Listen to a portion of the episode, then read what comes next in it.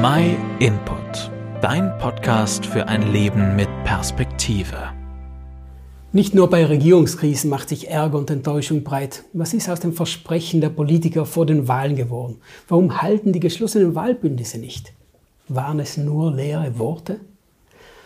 Ein Politikwissenschaftler hat es vor ein paar Tagen in Bezug auf die Situation in Rom so erklärt. Politiker lassen sich oft mit einer großen Partei das Parlament wählen, wechseln aber bereits nach wenigen Tagen in eine andere Gruppierung oder schließen sich zu einer neuen Partei zusammen. Unglaublich, aber offensichtlich Realität, zumindest in Italien. In der Werbung ist es nicht viel anders. Was wird uns nicht alles versprochen und zugesagt? Vieles von dem kann der Artikel oder die Dienstleistung dann aber nicht halten. Und wie sieht es in unserem persönlichen Umfeld aus? Hatten wir nicht versprochen, uns Zeit für die Kinder oder einen Menschen zu nehmen? Und hatten wir unserer Frau nicht versprochen, am Abend die Küche aufzuräumen, den Müll rauszubringen und überhaupt früher nach Hause zu kommen?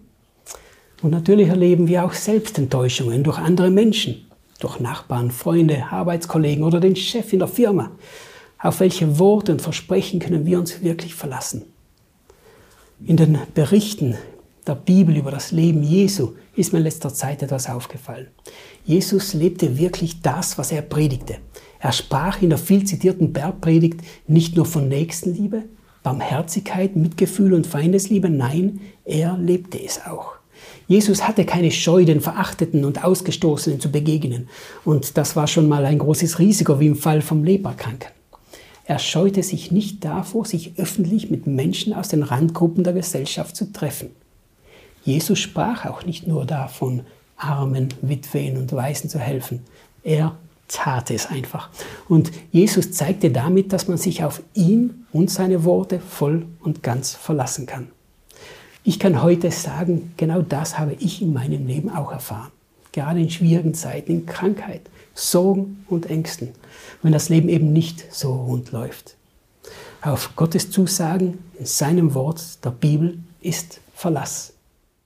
Wer die Verbindung zu Gott sucht und sein Leben Gott anvertraut, für den gilt, was im Psalm 46 im zweiten Vers steht.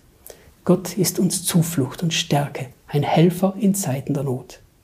Wenn du mehr über das Leben mit Gott erfahren möchtest, dann beginne doch regelmäßig in der Bibel zu lesen. Wir schicken dir gern, kostenlos und unverbindlich, eine gut verständliche Ausgabe zu.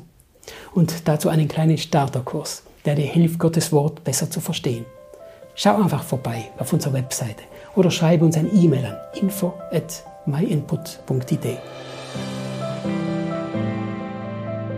Vielen Dank, dass du den MyInput Podcast gehört hast. Wenn du mehr wissen willst, geh auf unsere Website myinput.it oder folge uns auf YouTube, Facebook und Instagram.